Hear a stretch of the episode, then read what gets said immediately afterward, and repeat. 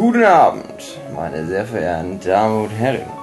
Herzlich willkommen zu einer ganz neuen, ganz besonderen Ausgabe des Nerdship Podcast. Mein Name ist Marcel Hugenschütt. Ich bin hier in einem Hotelzimmer. Ist ganz schön fancy schmancy. Aber m- ich, mir gehört das Hotelzimmer natürlich nicht, sondern ich bin zu Gast beim Erfolgsautor David Füleggi, der Wasser trinkt und mir keins angeboten hat. Obwohl man weiß, wenn man viel mit Drogen am Tag zu tun hatte, soll man viel Wasser trinken, weil das gut ist. Ich hol dir eins Wasser. Dankeschön. Du kannst ja Dave, möchtest du, möchtest du über unsere heutigen Erfahrungen mit Salami sprechen? Ja, aber erst Codewort. hol ich dir Wasser. Okay.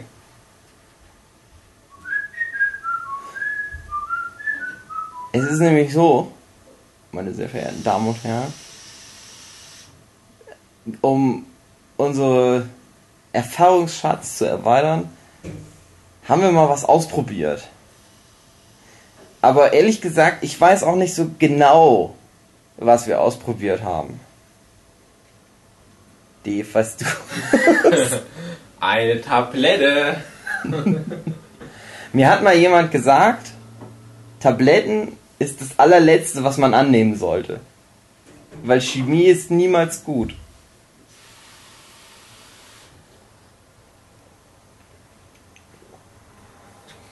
Habe ich beim Kinderarzt auch gesagt und dann war ich drei Jahre gelebt. mmh. Ja, köstliche Kös. Ah, das ist jetzt Mm. der offizielle Start Ja. der 35. Staffel, glaube ich, Staffel oder? 9. Wir Ja. grüßen die Anna Backhausen, die Sophie natürlich auch. André, Jochen, André. Jochen hört, glaube ich. Jörg, Jörg, Lisa natürlich. Oh. Ist sonst noch jemand dabei? Neckbeard-Fan. Den musst du das? grüßen, er liebt nur dich. Mich mag Aber er in den Podcast hört, nicht. Hört er denn den Podcast? Der hört den Nurture Podcast aber nur wegen dir. Neckbeard Fan, yes! Ja, der mag- Demnächst bei Jochen. Genau, das wird cool. Schön. Nächstes, nächste Die Welt wird Folge. immer kleiner um uns rum. Ja, es Es lohnt sich alle. bald gar nicht mehr, das Haus zu verlassen. Es ist jetzt so, dass alle, die den Podcast hören, mittlerweile in so einer Podcast-Situation sowieso mit uns selber sind Mhm. und halt direkt Stimmt, mit ja. uns reden. Das heißt, die hören den Podcast auch Stimmt. bald nicht mehr an. Das stimmt, das ist auch komisch. Das ging mir ja auch so. Ich habe ja, glaube ich, drei Folgen erstmal gehabt, wo ich euch nur zuhören konnte, bis Mhm. ich dann, glaube ich, Folge 4 oder so selber mir dazu gestoßen bin. Dann habe ich es auch nicht mehr angehört. Ja. Nur die Werner-Folge, wo nur du und Michel dabei waren. Oh. Weil ich, glaube ich, echt bei allen anderen Folgen selber mit dabei war, dann habe ich das dann halt nicht nachvollziehen können, warum ich mir das nochmal anhören soll. Wie fandest du das jetzt mit dem André? Fandest du, das war eine, eine stellvertretend gute Podcast-Situation? Würdest du das als Podcast bezeichnen? Ist das eine Ähm, offizielle Folge? Also unsere Videos, die wir gemacht haben, es war noch kein Podcast, weil das auch einfach nur so ein bisschen Es ist ja auch ähm, sinnlos, bla, visuell. Ein Video war. ist ja, genau. das guckst du ja. Podcast, das ist ja doch, Aber- das hörst du doch, oder? Podcast kann man sich anhören, ja. Hm. Es sei denn, man macht den Ton aus. Aber ähm, ich habe ja lange Autofahrten mit André gehabt, zu unserem Screening hin und wieder zurück. Geil. Und da haben wir sehr gut gepodcastet. Habt ihr da eine Aufnahme laufen? Nein, nein, das war. Also habt ihr da nur sozusagen ein Ich- Gespräch ich- ein- geführt?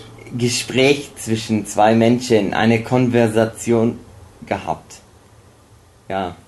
Meinst du, das Wort Podcasten wird irgendwann Gespräch ablösen? Ja. Dass man dann sagt, ich habe Ich gepodcastet? wäre es mal gut dabei, äh, wenn Podcasts Podcasts ablösen würde. Ich war ja, das müssten wir glaube ich eh viel mehr machen, erzählen, wo wir gerade im Leben stehen, wo wir gerade herkommen, was gerade ist. Mhm. wir wissen ja, wir sind jetzt in einem Hotel und trinken Wasser, aber ich komme gerade aus Irland zurück, wo ich auf Wandertour war. Und ich habe ja das schon ein paar Mal erzählt, dass ich mit meiner Freundin so im Privathaushalt ganz viele Wörter komisch ausspreche. Late mit Chatty statt Latte Macchiato, Scaffet statt Kaffee und so weiter. Kuchen ist Katschen, Brokkoli ist Brotschkoli, eine Zucchini ist eine Zatschkeinei. Ich finde es schön, wie sich das immer noch weiterentwickelt. Ja, weil das vorher nur zu shiny war. Genau. Es wird immer schlimmer. In, in, in Kaffee war auch mal ein Kaffee, ein Kaffit, Skeffkit. auch die Tiere von uns heißen so komisch. Und jetzt waren wir in Irland und wir hatten halt dann das Problem, dass wir echt überlegen mussten, wie heißt es jetzt in echt? Weil das teilweise auch so englisch schon klang. Oder wir nehmen das englische Wort und machen daraus unser Fantasiewort. Und wir verstehen ja alles. Wir müssen echt überlegen. Muss ja mal dran denken, als meine Freundin mal äh, in, in, in einem Supermarkt, sage ich jetzt einfach mal, nach einem äh, Quent Desert verlangt hat statt Corn Dessert. Halt immer die große Wüste nennen. Der hat dann nur nach Nairobi gezeigt, so mit dem Finger, die Richtung. Äh, wie bin ich da jetzt hingekommen? Genau, äh, Potscatchen. Gespräche, Podcasts. Und jetzt sind wir bei so einem Metathema, aber ich hatte halt immer versucht, mit meinem Werk, egal ob das jetzt in rein schriftlicher Form ist oder halt auch mit meinen Comics, habe hab ich immer versucht, Wörter oder Ausdrücke zu etablieren. Beim Struwelpeter hatte ich das mal ganz offensiv versucht mit sowas wie Struwelisieren, falls du dich noch erinnern kannst, oder Affensülze als Ausruf des Bedauerns. Mhm. Zuckerbäcker lecker als Ausruf der Freude. Und das habe ich dann immer so durch meine Werke hindurch versucht aufrechtzuerhalten, aber ich glaube, jetzt fehlt mir so ein bisschen der Elan, aber ich merke dann trotzdem immer mal, wie ich aus Versehen nebenbei solche Wörter präge, wo du dann zum Beispiel mal erzählt hast, dass du bei dir auf der Kläranlage mit deinen Kollegen auch schon Ich habe irgendwann mal das Wort. Scaffet übernommen. Trinkt. Ja, das fand ich dann doch Das wieder war schön, ja. weil es halt auch Sinn macht, das so anders zu nennen. Überhaupt nicht. ja, aber die Sue, die ist ja, in, ich sage jetzt mal im weitesten Sinne, eine IT-Firma, also Programmierzeugs machen die. Und die labert in einem ganz anderen Zusammenhang total. Das heißt, die kommt mal nach Hause und, und wirft mir ein paar sinnlose englische Wörter um die Ohren. Oh, heute hat sich heute hat sich bei mir ein Learning eingestellt. Ich denke, du hast was gelernt. Sag doch, du hast, heute habe ich was gelernt. Du sparst nicht mal Zeit und es klingt auch ein bisschen behindert. Und man sagt, es hat sich ein Learning eingestellt, zwei auf Frame, bla bla bla. Und es gibt perfekte deutsche Wörter, die es auf den Punkt prägen. Ja, ich habe aber auch manchmal das Problem, dass ich so englische Phrasen einfach durch Ja, das oft ist aber, finde ich, auch nochmal was anderes. Aber ich finde zum Beispiel, es gibt manchmal Sachen, die kannst du nicht richtig übersetzen. Oder es gibt auch Themen, die haben halt einfach so einen Schwerpunkt in der deutschen Popkultur oder in der englischen Popkultur und dementsprechend verwendest du die halt anders. Und wenn du zum Beispiel dich viel mit, natürlich mit sowas wie Manga und Anime ähm, befasst, dann hast du natürlich auch deine Begriffe, wo es total verständlich ist, dass du zum Beispiel von Schonen und Shoshu redest, statt von Mädchen und Jungen. Ähm, aber es gibt dann halt einfach Bereiche, wo es absolut keinen Sinn macht, die Wörter einzuenglischen. Und das sage ich als jemand, der ständig nach dem deutschen entsprechenden Begriff sucht, wenn er zum Beispiel irgendwie über Filme redet. Weiß halt aber so ist, dass ich halt im Thema Film mich mehr mit so englischen Sachen auseinandersetze. Die haben da halt auch einfach besseres Vokabular entwickelt. Was ist denn das Thema? Ich glaube, ihr schon wieder. Drogen. Nein, ich weiß nicht. Wir, wir hatten Wir haben eine. Lidl. Ich wollte eigentlich Sie aber jetzt offiziell sagen, wir hatten eine Drogenerfahrung heute. Liebe Zuhörer, nehmt nichts an von Fremden, wenn die euch Sachen geben. Es sei denn, ihr habt Lust, das Es ist wie diese Aussage über Vergewaltigung. Von, war das nicht sogar Jan Böhmermann oder Olli Schulz, wo irgendwie so der Spruch kam? Louis C.K. war das, glaube ich. Irgendwie Ach, Louis C.K., ja, das Äh, kann das sein. It's not okay niemals vergewaltige niemals jemanden, es sei denn, du willst Sex mit der Person haben. Will aber nicht. genau. Das grenzt halt dann doch aber wieder ganz schön ein. Ja, wo Louis C.K. hat doch gefragt. Louis C.K. mag ich aber ganz gern. Der hat hatte ja meistens sehr viele- recht mit sowas. Ja, ich habe ja auch immer schon mal gesagt, bei unserem 13 Reasons Why Ding, wo Louis C.K. halt meint, ja, das Leben, ich mag das Leben schon, ich mag es halt genau so viel, dass ich mich nicht umbringen will. Mehr aber auch nicht.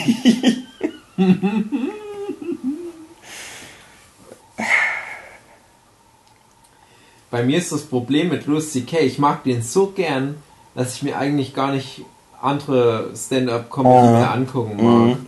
Ja. Das hat mich damals genervt. Da hatte ich, als ich dann Louis C.K. dann, ich weiß nicht, zwei oder, ja doch, glaube zwei Programme hatte ich dann gesehen damals. Und dann wollte ich mir Bill Burr Mhm. angucken. Und das war okay.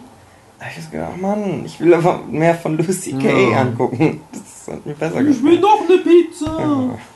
Bill Burr ist halt auch so ein Ding, das ging mir genauso. Ich hatte Netflix neu und die hatten halt auch das Louis C.K. Zeug. Hatten die? Ich hatte das aber alles schon gesehen. Ich habe das alles auf YouTube erstmal gesehen. Genau, dann erst- ne, ich hatte das, ich hatte das irgendwie über seine Seite, war das nicht so.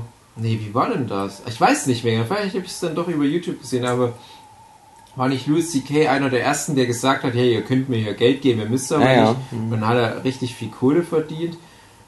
Mm, Ja, jedenfalls hatte ich dann halt alles von ihm gesehen, also wirklich ziemlich ausnahmslos, bis auf halt so ein paar kleine Geheimtipps. Und hat dann gedacht, oh, ich weiß auch nicht. Und dann hatte ich zufällig Bill Burr entdeckt und fand es nicht schlecht, aber ich habe das auch gar nicht zu Ende angeguckt. Und dann hatte ich irgendwie so ein paar Jahre später gehört, dass halt viele jetzt zu Bill Burr gewechselt sind, die früher Louis C.K. geguckt haben, weil der nochmal härter ist und so weiter. Da denke ich mir, ich habe doch gar nicht nach was Härteren gesucht. ja, Louis C.K. ist genau auf den Punkt, beschreibt dir das Leben. das Leben, genau. Der hat das verstanden irgendwie. ich mag es immer, wenn er über seine Kinder redet. Ja. So könnte ich mir das vorstellen, wenn ich Kinder hätte, hypothetisch. Dass ich so darüber denken würde. Er hat immer so viele schöne Bits. Ich mich auch ärgere, dass mir jetzt keines einfällt, wo der so diesen Jerry Seinfeld-Gedanken einfach nur weiterspinnt. Jerry Seinfeld, den ich ja als Kind total gemocht habe, obwohl sein Stand-up nicht besonders gut ist. Also finde ich, aber der spricht halt nur diesen Alltagskram an. Mhm. Und so viele Comedians, Stand-up-Comedians haben sich darauf gestürzt, aber die haben nicht die Quintessenz verstanden, warum das lustig sein kann, über seinen Alltag zu reden. Und ich finde, erst Louis C.K. hat es dann wieder auf den Punkt getroffen und halt aber auch perfektioniert. Das ist so dieses, dieses Drama in der Belanglosigkeit Ja. irgendwie. Das ist so schwer, ist schwer zu fassen irgendwie. du lebst ja auch wirklich immer von Moment zu Moment und äh, das Thema jemand stirbt. Mhm. Das ist dann das, was dich beherrscht. Aber was wir auch schon im Buffy-Podcast hatten, in der Folge The Body, was da auch so schön mit rübergebracht wird, trotzdem stehst du dann, auch wenn jemand stirbt, vielleicht am selben Tag an einer roten Ampel und ärgerst dich, dass die so lange rot ist. Ja. Und in dem Moment bestimmt das dein Leben. Und dein Leben besteht halt nur aus solchen vermeintlich banalen Mini-Anekdoten. Und ich finde es halt schön, wenn sich da mal jemand traut, die pointiert zu erzählen. Und manchmal ist es gar nicht besonders pointiert, manchmal ist es halt einfach nur so ein, so ein Kraftausdruck, den er dann an der richtigen Stelle noch mit reinfeuert. Und dann denkst du, ja genau, genau so denke ich darüber. Du brauchst manchmal nur jemanden, der das verbalisiert, damit du es selber richtig verarbeiten kannst. Ja. Ist das das Thema Stand-up? Stand-up-Comedy. Oh nein! Top 5 Ist eigentlich Stand-up-Comedians. dumm, wenn man beim Besten dann schon anfängt und dann. Nein, nein, nein. Es ist, ich glaube, das ist auch eine, eine Auslegungssache. Ja, Ähm, nee. ich, ich, äh, wenn, du, wenn du noch andere Faktoren mit einbeziehst, kann ich mir schon vorstellen, da kannst du noch ein paar andere Es kommt auch immer drauf an, was man wann guckt. Also zum Beispiel als Kind fand ich Michael Mittermeier so Ja. gut. Da hätte ich mit Lucy Kay nichts anfangen können, weil ich nicht Englisch kann. Mhm. Aber jetzt hätte ich nicht mehr so viel Bock auf Michael Mittermeier. Mhm. Ich weiß nicht so richtig. Also ich habe jetzt schon länger nichts mehr von Michael Mittermeier angeguckt. Ich weiß nicht, ob mir das so noch so gut gefallen. Nee. Aber ich fand auch schon die späteren Programme nach Zapp nicht mehr so gut. Ja, Sept war ja das erste. Bei mir war es Ja. so, ich habe Sept damals, das war glaube ich das erste Mal in meinem ganzen Leben, dass ich so ein, so ein TV-Special da gesehen habe. Das ist ja immer das, was bei den Amis so der, der heilige Gral der Stand-Up-Comedy ist. Bestenfalls ein HBO-Special zu bekommen. Das ist ja das, was dann zum Beispiel ein Louis C.K. oder ähm, ein Chris Walk, Chris, Chris Walk, Nee, ist richtig. Ja. ja, ich komm, ich, ich denke nur gerade, der Name ist der Alphon. naja, egal. Isaac ist, das ist doch nicht sein echter Name, oder? Weiß nicht. Der hat doch auch alle hassen Chris gemacht. Der heißt, die Ja, Familie als heißt doch nicht Rock. Ja, also... Die heißt doch nicht Rock. Ja, ich denke halt gerade, das ist ein komischer Die Name. heißen nicht Rock. Hey, das ist unser kleines... Dicht uns ein kleines Stand-Up-Comedy-Nummer gewesen. Wo wir schon beim Thema deutsche Stand-Up-Comedy wären. Bö, bö. Runter von der Bühne, du Homo! Ah, nein. Ich möchte nicht zur deutschen Stand-Up-Comedy was sagen. Ich glaube, das muss... Nee, Ich finde, die deutsche Stand-Up-Comedy-Bühne ist eine der wenigen Orte, wo Homos noch akzeptiert werden. Nein, das war ja ein kleiner satirischer Einwurf von mir, um den typischen deutschen Stand-up-Comedy-Angucker zu karikieren. Äh, aber erstmal vielleicht nochmal zurück zu den Amis. Wie waren wir da hingekommen? Genau, diese, diese ähm, HBO-Specials als, wie gesagt, heiliger Gral. Und, und das wollen die halt alle erreichen, bestenfalls. Aber das erste Mal, dass ich sowas in Deutschland gesehen habe, war halt Sept auf RTL damals. Das kam relativ spät und ich habe als Kind immer viel auf RTL, RTL Samstagnacht angeguckt, was total War das cool erst war. auf RTL? Ja, Das ja. war Pro 7 oder nicht? Nee, RTL Samstagnacht war RTL. Es war nur. Achso, ja, RTL Samstag. du Ich meinst war vielleicht jetzt bei Quatsch. Comedy Club. Achso, nee, nee, Sepp Sepp bin ich der Pro 7. Meinung, war RTL. Echt? Und RTL hatte ja durch RTL Ich dachte, Samstagnacht. das wäre gerade Pro 7, weil Quatsch Comedy Club auch Pro 7 war. Ja, ich bin der Meinung, das ist dann später. Und später ist der erste Pro7 RTL Typ gegangen. Geworden. Na, vielleicht, vielleicht war am Anfang bei RTL, dann Pro 7 dann wieder bei RTL, Ja. aber ich bin mir relativ sicher, dass Sept zuerst auf RTL lief. Kann sein, keine Ahnung. Und das passte damals ganz gut rein, weil RTL damals einen guten Ruf noch hatte, als auch so eine Talentschmiede. Und die hatten ja damals mit RTL Samstagnacht wirklich eigentlich die ganzen guten deutschen Stand-Up-Comedians vereint. Und dann hatten die ja, das ist ja im Prinzip Saturday Night Live, aber wirklich eine gute Adaption. Und dann hatten die auch so, so diese späteren Stars, wie ein Ingo Appel zum Beispiel, äh, als Gast in ihren Folgen. Und damals war ich noch ganz klein und leicht zu beeindrucken und ich habe da über alles gelacht. Und dann kam halt dieses Sept, was wirklich eine komplette Show war, eine Stunde oder so ging das. Und ich fand das so genial. Ich weiß nicht, wann wird es gewesen sein, vielleicht so 98 rum. Und da habe ich erstmal gemerkt, dass sowas ja funktionieren kann. Dass da wirklich eine Stunde lang jemand auf einer Bühne steht und einfach nur ein paar Faxen macht und interessantes Zeug erzählt. Und ich war total gut unterhalten. Und ich habe dann später noch einige Quatsch-Comedy-Club-Sendungen geguckt. Wow, was heißt einige? Ich habe das, glaube ich, drei, vier Jahre lang jede Woche geguckt. Immer Montag lief das. Irgendwann nach TV Total. Als TV Total auch noch nur einmal in der Woche kam. Äh, fand ich total geil damals. Es hat dann immer mehr abgenommen mit so Überraschungen, aber ich hatte dann viele, wo ich dachte, Mensch, da freue ich mich, wenn die kommen. Auch dann so ein Dieter Nuhr zum Beispiel, den ich am Anfang noch mochte. Und dann aber irgendwann kam dieser ernüchternde Moment, wo du gemerkt hast, so Leute, die ich mit ihrer ersten Show richtig gut fand, äh, Hannes Bender oder wie er heißt, Mhm, fand Hannes ich bei Bender. seinem ersten Mal gut. Ähm, dieser Robert König, glaube ich, heißt er. Der Äh, war so eine Stimmbruch. Nicht. Robert König, aber König. Ja. Ja, Johann König. Johann König. Johann König. Und dann habe ich aber gemerkt, das waren alles Leute, die wahrscheinlich jahrelang dieses eine Mhm. 5-Minuten-Ding aufgebaut haben und perfektioniert haben. Wirklich perfektes Timing, Pacing, jede Punchline auf den Punkt. Und dann auf einmal sind die damit so erfolgreich, dass die wieder delivern müssen und dann kriegt die es halt einfach nicht nochmal hin. Die können halt nicht innerhalb von ein paar Monaten nochmal fünf Minuten Text zusammenstammeln. Und das ist das, was mich bei, bei deutscher Stand-Up-Comedy, glaube ich, am meisten enttäuscht, wenn du dir von deinem Beispiel von Louis C.K. eins seiner vielen Radio-Interviews oder der Podcasts anhörst, der Typ ist einfach nur spontan, immer auf den Punkt, lustig. Der macht ja auch, hat er halt mal gesagt, jedes Jahr einfach ein komplett neues Programm. Mhm. Ohne, also ab und zu dann mal in so zugabenmäßig, dann macht er nochmal seine besten Geschichten sozusagen. Aber damit ist er aber auch was Besonderes, weil er halt einfach sagt, nee, ich mach jedes Jahr was Neues.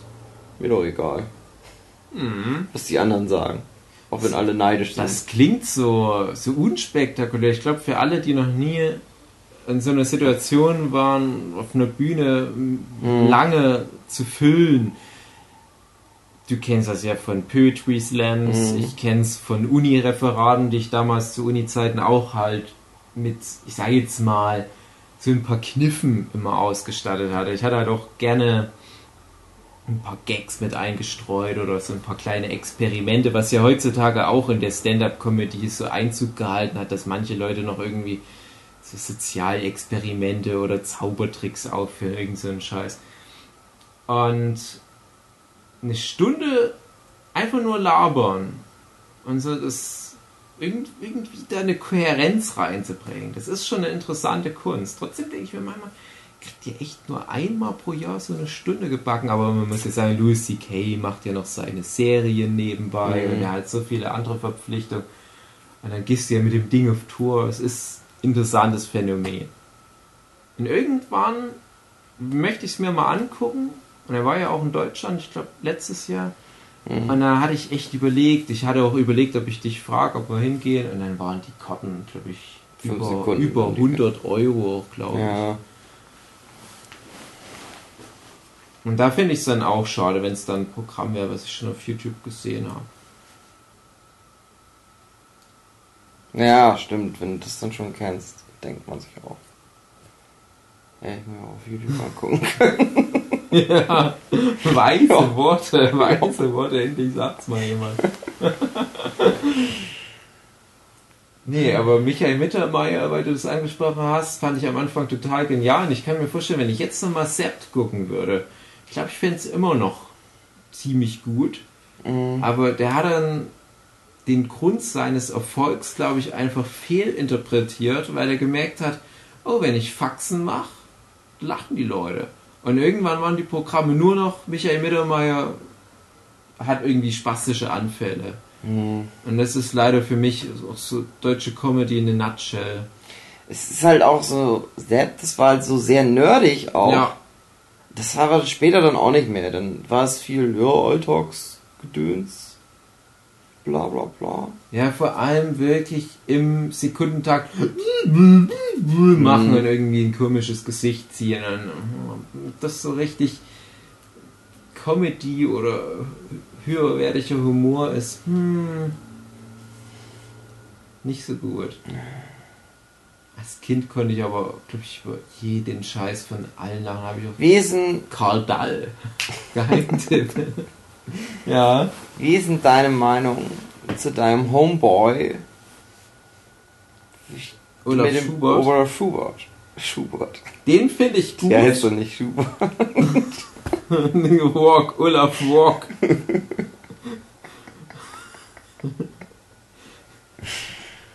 äh, das ist halt auch so jemand, der hat mich total kalt erwischt, wo ich das erste Mal ein Programm von dem gesehen habe. Das fand ich richtig gut. Der hat halt auch so eine Persona sich aufgebaut. Da lache ich schon einfach nur, wenn ich den sehe. Der hat halt so ein paar Sachen so in, in, in seinem Sprachduktus, wie der immer so diese Fremdwörter mit einbauen will und es stimmt aber einfach nicht. Das finde ich drollig, das reicht mir schon. Das muss gar nicht mal unbedingt nach pointiert dann eine Punchline folgen. Das reicht mir manchmal schon. Mhm. Aber ich fand, der hatte dann mal echt das Struggeln, wo ich dann auch viel mit ihm privat telefoniert habe, irgendwie über die schwere Zeit wegzuhelfen, wo er sehr erfolgreich war als Sidekick von Cindy aus Marzahn. Oh nein. Ein weiterer Comedian, wo ich sagen muss, so beim ersten Mal so ein 5-Minuten-Bit isoliert, fand ich gar nicht schlecht. Und dann kriegt die so eine Sendung und ist auf einmal irgendwie der gehypteste Mensch in Deutschland und was sogar in Sidekick den USA bekannt. Stimmt, oh Gott. Ich fand das ganz gut, dass die einfach gesagt hat, ich hab keinen Bock mehr auf die Scheiße. Ja, weil ich scheiße Schluss. bin. Das war's. Ich mache jetzt Mode für Dicke. Ah, okay, wusste ich gar nicht. Ja. Ich wusste am Anfang bei Cindy aus Marzahn auch nicht, ob es vielleicht ein Mann ist. So wie Hans-Werner Olm. Mhm. Ja. Mochte ich auch ganz gern. Wen ich auch ganz gern mochte, war Budu Börk, heißt der, glaube ich. Kennst du den? Budu Börk. Der hat so ein bisschen so, so was Hessisches, glaube ich, an sich. Ist das schon älterer schon? Der ist ein bisschen älter, Den ja. weiß ich, glaube ich, wie du meinst. ne? Und den habe ich erst neulich mal wieder in irgendeiner Quiz-Sendung gesehen. Da, da war ich bei meiner Mutti und hatte mal wieder Fernsehen, weil ich ja zu Hause habe ich ja kein Fernsehprogramm. Und das ist ganz komisch, wenn du nur alle paar Monate einmal irgendwie Fernsehprogramm siehst, dann bleibst du an ganz seltsamen Zeug hängen. Ich habe dann den ganzen Nachmittag NDR angeguckt, Dokumentation, dann kam halt so eine komische Quiz-Sendung und dachte, das ist doch der Bodo Berg. Oder Bach. Bodo Bach, Bodo Berg ist jemand anderes. Und dachte ich, ach, den fand ich als Kind cool, schade, dass der hier in so einer Sendung ist. Aber der hatte so eine ganz trockene Art und ich fand ihn wieder gut. Also muss ich sagen, Mensch, das ist aber jetzt halt auch niemand, den du da bei Paul Panzer live oder was siehst, weil das macht Paul Panzer. Mhm. Also Bodo, Bodo Bach, ach Mann, ich glaube Bodo Bach, Mann, das ist schwierig. Ich weiß Bodo, auch. Bodo Böck ist jemand anders. Ähm, Bodo Bach, das ist ein bisschen subtiler, aber der hat halt auch so eine Persona dann teilweise, ist, ist, ist, ist ein Bauarbeiter-Typ oder was, ich weiß auch nicht mehr genau. Das konnte ich mir ganz Ich gut bin immer angucken. so als Opa wahrgenommen. Ja, so in die Richtung, das haut schon hin, ja. Ich glaube, der hat schon, als er noch gar nicht so alt war, schon eher Ja. ältere Rollen gespielt. Aber ganz gut. Also habe ich positiv in Erinnerung, dann wird es nicht so falsch sein. Der drängt sich nicht so auf, das war jetzt nicht so dumm. Und das ist mir jetzt auch wieder aufgefallen, wo ich ihn in dieser Quiz-Sendung gesehen habe. Der hat sich da recht dezent da nur hin und wieder mal zu Wort gemeldet, während zum Beispiel so ein Matze Knob war mit dabei und eine Ruth Moschner und die waren die ganze Zeit nur am Labern. Ich hasse Matze Knob. Ja. Und es war nichts lustig. Der hat einfach nur versucht, möglichst viel zu reden. Es wird schon hin und wieder mal ein Lacher bei Ja. abfallen, aber das war nur traurig. Und Warum darf Matze Knob noch im Fernsehen sein? Matze Knob ist super erfolgreich. Der darf, das ist ja der, das der Ding. kann doch gar nichts mehr machen. Der kann doch keine, Doch. Keine Parodien Der darf jetzt machen. einfach nur als Matze Knob halt in den. Fernseher rein. Und das ist halt das Der Problem. soll wieder Super Richie machen. Nein! Super Richie kommt zu dich gefliegt. Wenn du was am Heulen bist und Wenn du an die riechst. tust, dann dir Super, dich super. Richie! Schneller wie den Wind! Oh nein! Meine Mutti hat mir mal, als ich gerade ans Gymnasium kam oder wie auch immer, hat die mir eine Super Richie CD geschickt. Ich glaube, ohne Scheiß war es ziemlich meine erste CD, die ich selber alleine besessen habe. Ich war so enttäuscht. Meine war Gildo Horn, Ja, aber ich habe traumatische Erlebnisse mit Super Richie. ich auch an dich Ich hatte das angefasst. in meiner in meinem CD-Player und das war auch mein Wecker. Oh nein. Und meine Schwester ist irgendwann mal heimlich in mein Zimmer gegangen, hat das auf allerlauteste Lautstärke gedreht. Nein. Und dann ist das morgens angegangen. Ich wäre fast gestorben, weil das so laut war. Und ich hatte aber so Angst, dass ich, weil es zu laut war und ich nicht wusste, was ist denn los hier, dass ich mich nicht getraut habe, aufzustehen und das auszuschalten. Und dann lag ich ganz lange im Bett und habe das Super Richie-Lied gehört, auf ganz laut gehört. Ich will mal hier. Bis irgendwann einer reingekommen ist und es ausgeschaltet hat. Und seit dem Tag habe ich oft Albträume von, äh, von Elektrogeräten, die von alleine angehen und irgendwas komisches machen, was sie nicht machen sollen. Ich werde jetzt Nur wegen haben Super von Matze. Knob. Oh nein. Das fand ich, glaube ich, etwa fünf Minuten lang total cool. Hat Ich der auch das Aldi-Lied gemacht? Wir kaufen alle bei Aldi. Ja, ich glaube ja. Ich glaube, auch Super Ritchie war nicht das erste. Ich glaube, ich kannte noch vorher eins. Ja. Ah, Das war so ganz schlimm. Ich habe das Album auch noch. Das ist noch Mint. Also, das Mhm. könnte ich nochmal bei eBay reinstellen. Jetzt, wo der Matze Knurp-Hype ist. Ja, aber das ist halt wie im Vergleich zu dem Bodo Bach. Der Matze Knob labert die ganze Zeit. Keine Gags. Und Bodo Bach so eine trockene kleine Bemerkung zwischendurch. Ich lach nicht darüber lauthals, aber ich dachte, mir, das ist irgendwie ein gutes Niveau. Hm. Aber sonst, ja, und wie gesagt, äh, Olaf Schubert, der hat dann auch echt verkackt mit, mit seinen, sind die aus Marzahn-Zeugs, weil da glaube ich halt auch wo reingedrängt wurde. Und dann später ist der wieder so Spattenkanäle wie Dreisat und so weiter Der hat einen. Film gemacht, kürzlich. Oh nein. Stimmt, da habe ich von gehört, aber äh, Die habe ich nur den Trailer ich weiß, gesehen. ist aber nicht gut. Und habe so gedacht, äh, Nee, das ist auch, das ist auch der falsche Weg. So jemand wie ein Olaf Schubert, den kannst du ja auch nicht in so einen Film reinstecken. Ich habe ja dir mal das war erzählt, so dumm. Das war so typisch Deutsch-Comedy, so eine Mm. hanebüchene Scheiße. Er muss jetzt Stimmt. heiraten, um das Erbe Nein. zu bekommen. Oder irgendwie sowas. Ah, nee. nein, das ist dann bestimmt auch so eine richtige Liebesgeschichte. Ja, er muss irgendwie eine Frau finden, die mit ihm dann heiratet, damit sein Vater überzeugt ist und irgendwie sowas. Ich habe dir ja mal erzählt, dass ich mal, Olaf Schubert ist ja aus meinem Hut und er war ja früher oft an meiner Mensa und hat Essen ausgeteilt. Ne, der war da, hat Stand-Up-Comedy gemacht. Genauso wie äh, Serdan Sermunce übrigens. Unser zukünftiger Kanzler. Genau. Und jedenfalls Olaf Schubert gab es damals schon bei uns in der Gegend lang vor den Quatsch Comedy Club Auftritten so DVDs. Und da war schon auch die Persona Olaf Schubert mit dem Polunder mit dabei, aber der hatte da noch andere Rollen. Hm. Der hatte da noch so, so zwei andere Rollen, glaube ich, wo der sich einfach noch nicht festgelegt hat. Das war fast wie so ein Demo-Tape. Hey, ich kann euch das anbieten, ich kann euch das anbieten oder ich kann euch das anbieten. Ne? Und eins davon war, glaube ich, ein Typ mit einer Gorilla-Maske. Und dann war noch eins, wo er einfach normal war. Also Mhm. der kann dann halt auch recht normal einfach. Und das fand ich fast am lustigsten, weil da einfach nur der Inhalt des Gesprächs so dumm war. Da ging es die ganze Zeit drum, dass man äh, Lineale nach Afrika spenden soll, damit die ihren Strick messen können. Das Problem ist, wir haben den Strick, aber wir brauchen die Lineale, wir müssen den Strick messen. Also ihr braucht uns keinen Strick schicken. Strick ist da, wir haben den Strick. Und immer wieder betont, und es war nichts anderes. Das hat sich nur im Kreis gedreht. Ich habe mich zerkugelt, das war richtig gut. Aber die Olaf Schubert-Persona war natürlich die richtige Wahl. Also da hat er natürlich einen totalen unique Selling Point. Mhm. Und das ist auch immer noch gut, wenn ich es dann manchmal zufällig irgendwo erwischt, denke ich mir, die muss ja nicht, so wie ich vorhin schon meinte, auf, auf Pointen hinarbeiten. Das ist einfach nur so die Art, wie er das präsentiert. Reicht für sich.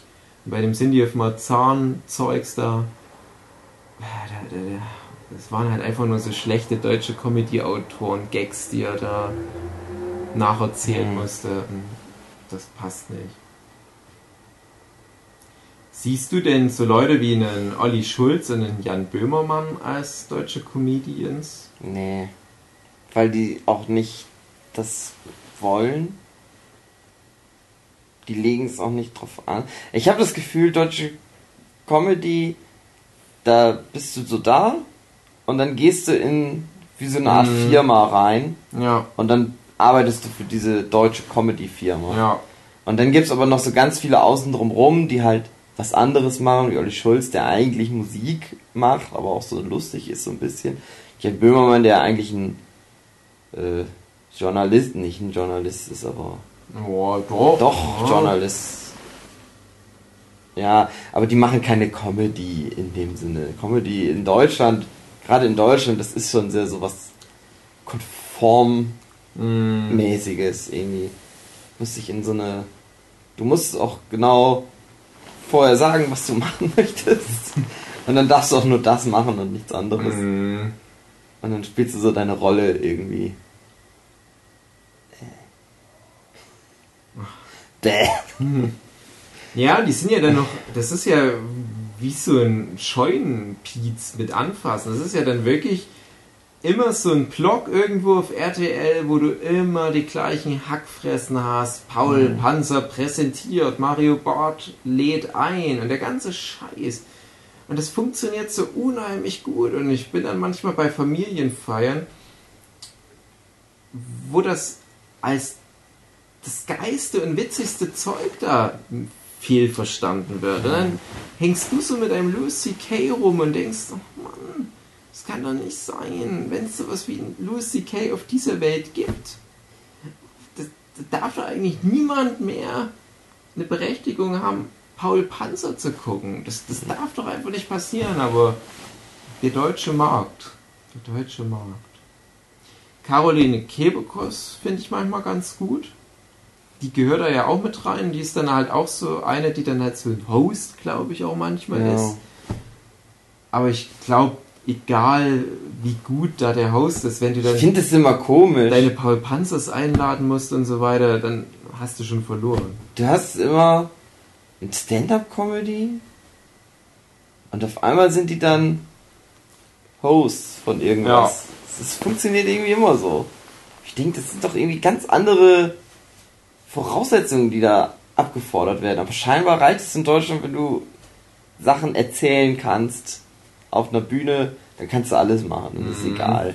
Ja, bei den Amis ist ja dann der gängige Weg, die fangen halt, also die ganzen großen Comedians und teilweise auch Leute, die wir jetzt gar nicht so als Comedians kennen, die jetzt vielleicht eher so seriöse Rollen spielen, Mhm, ja. die haben dann oft als Stand-up-Comedian aber angefangen, aber die haben das auch echt lange gemacht und auch so in, in diesem hart umkämpften amerikanischen Underground und also jeden, den es interessiert, wir können es vielleicht dann auch nochmal ansprechen, das ist halt ein richtig hartes Geschäft und Louis C.K. hat da auch viel drüber erzählt in verschiedenen Interviews, dass der viele, viele, viele Jahre lang an der Armutsgrenze gelebt hat und er war sich auch komplett bewusst, dass es viele, viel bessere gibt, wo er einfach noch nicht diesen Sprung machen konnte. Ich finde es interessant, der hat ja in ganzen Clubs gespielt und dann liefst du halt mal eine Zeit lang richtig gut und hat er immer so ein paar hundert Dollar pro Abend verdient.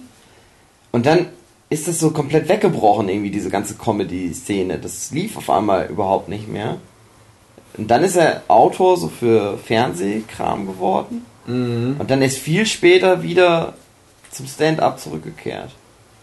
Dann war er nicht auch Autor für andere Stand-Up-Comedians? Auch, ja. War, war nicht sogar bei Chris Rock, war er, glaube ich, auch. Mhm.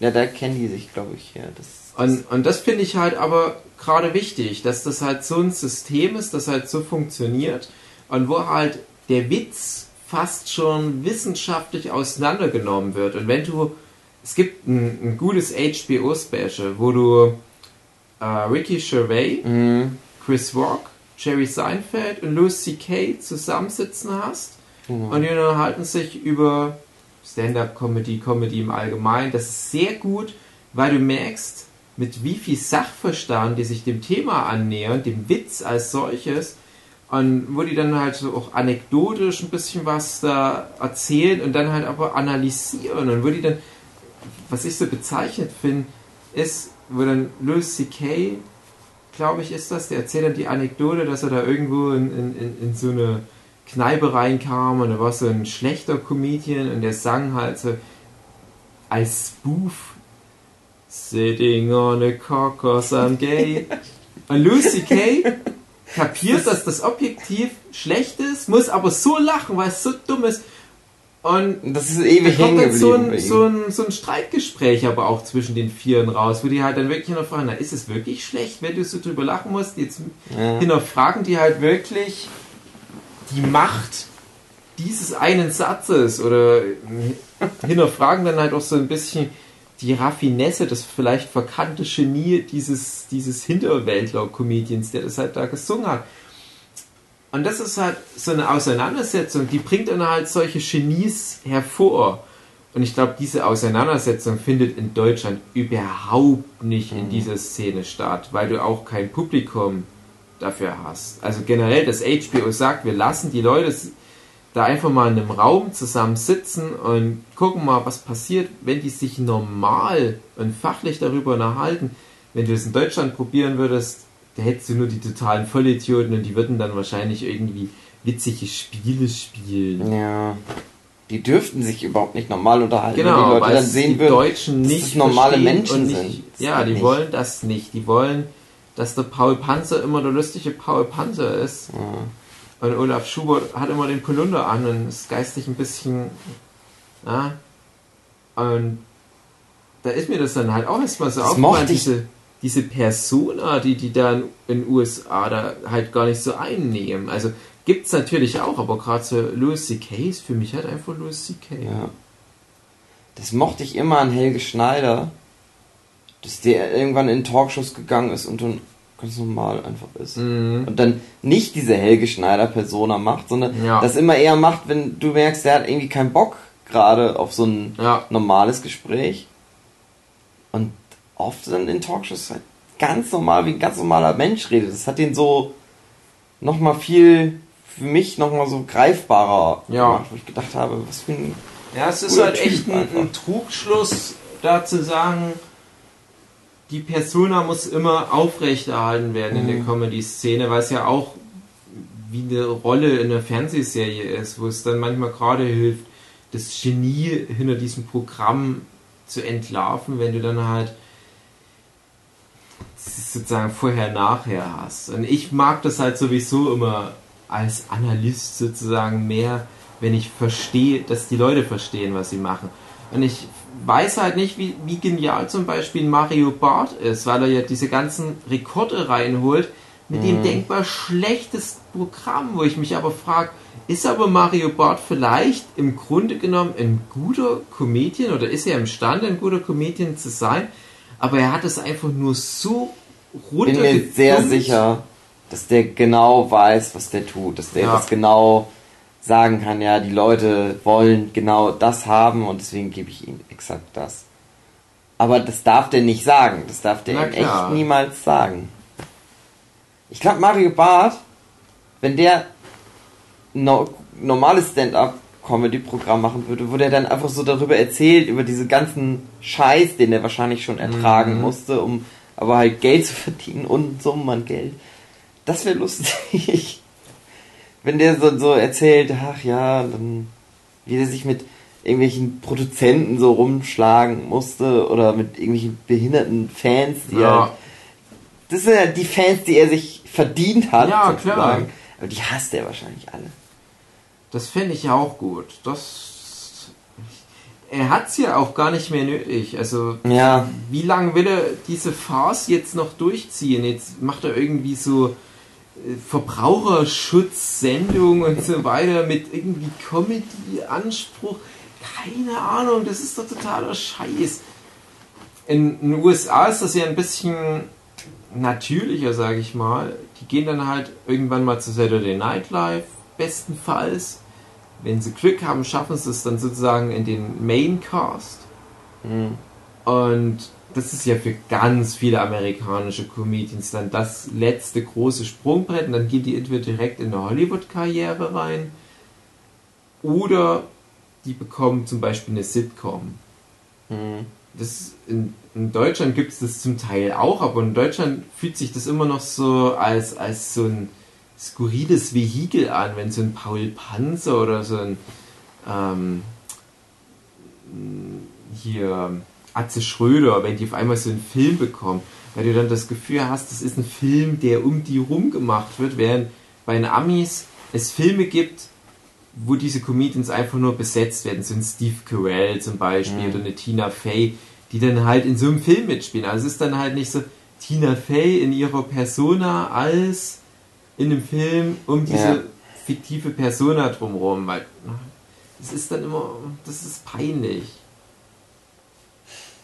Ich habe mal diesen, diesen Atze Schröder U-Boot-Film zum Teil gesehen. Das war ganz schlimm. Ja, du kannst die Deutschen halt auch nicht anders einsetzen als die in ihrem Film über die Persona, weil die halt nicht wie mhm. echte Menschen wirken einfach. Ja, und weil die halt auch einfach wahrscheinlich nicht lustig genug sind,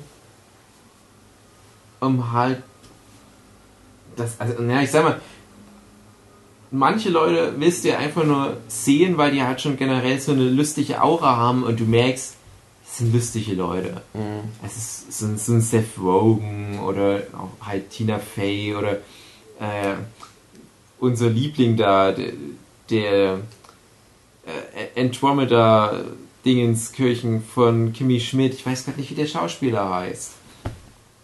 Ach, äh, Titus, der heißt auch Titus in echt.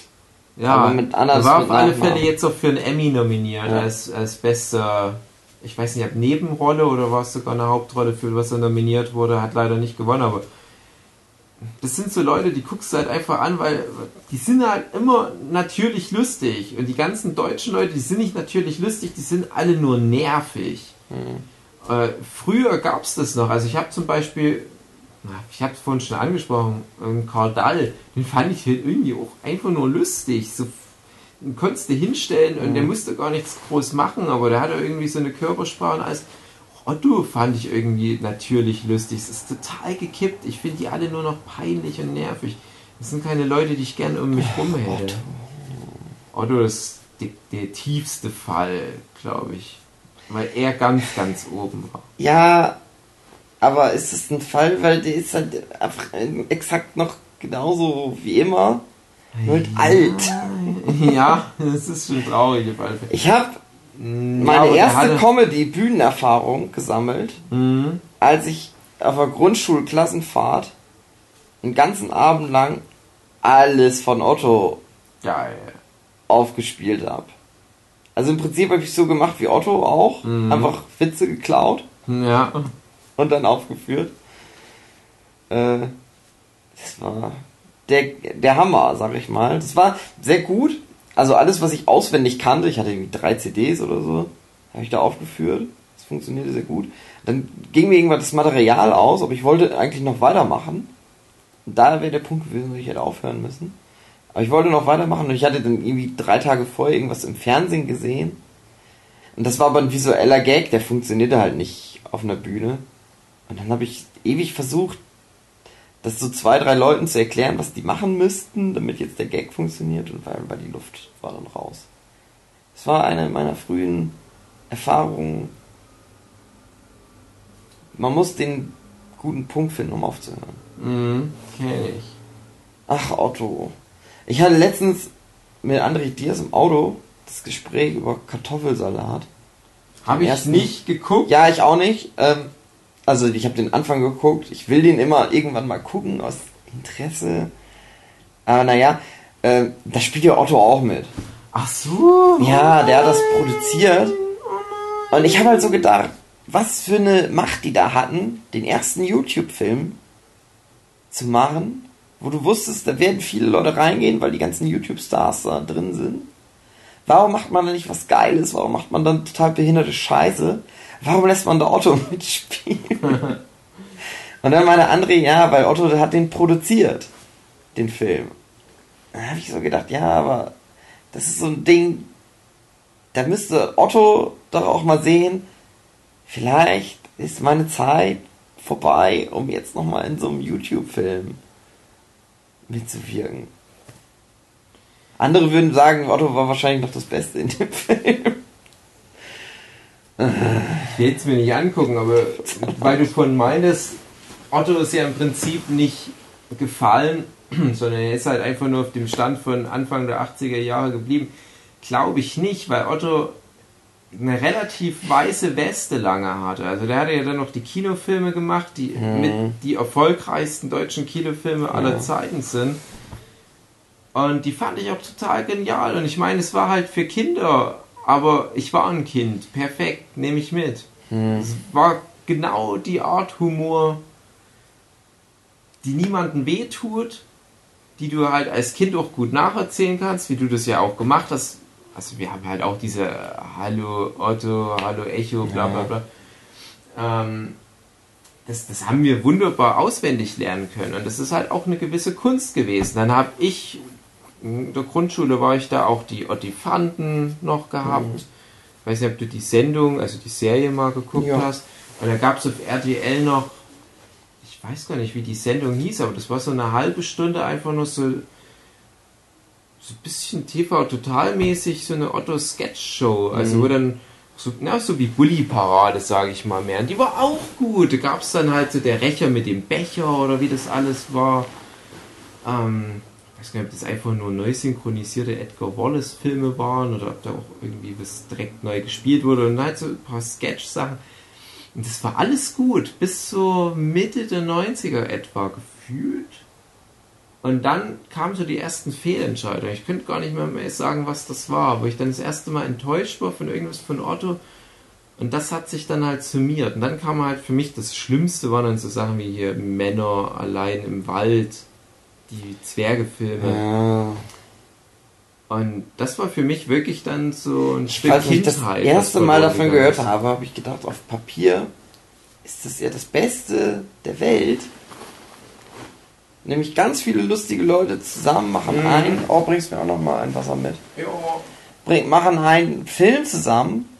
Aber dann ist halt eben das Ding, dass die halt alle in ihrer shitty Comedy-Persona geblieben sind. Das Beste an dem Film übrigens mal wieder immer noch Helge Schneider.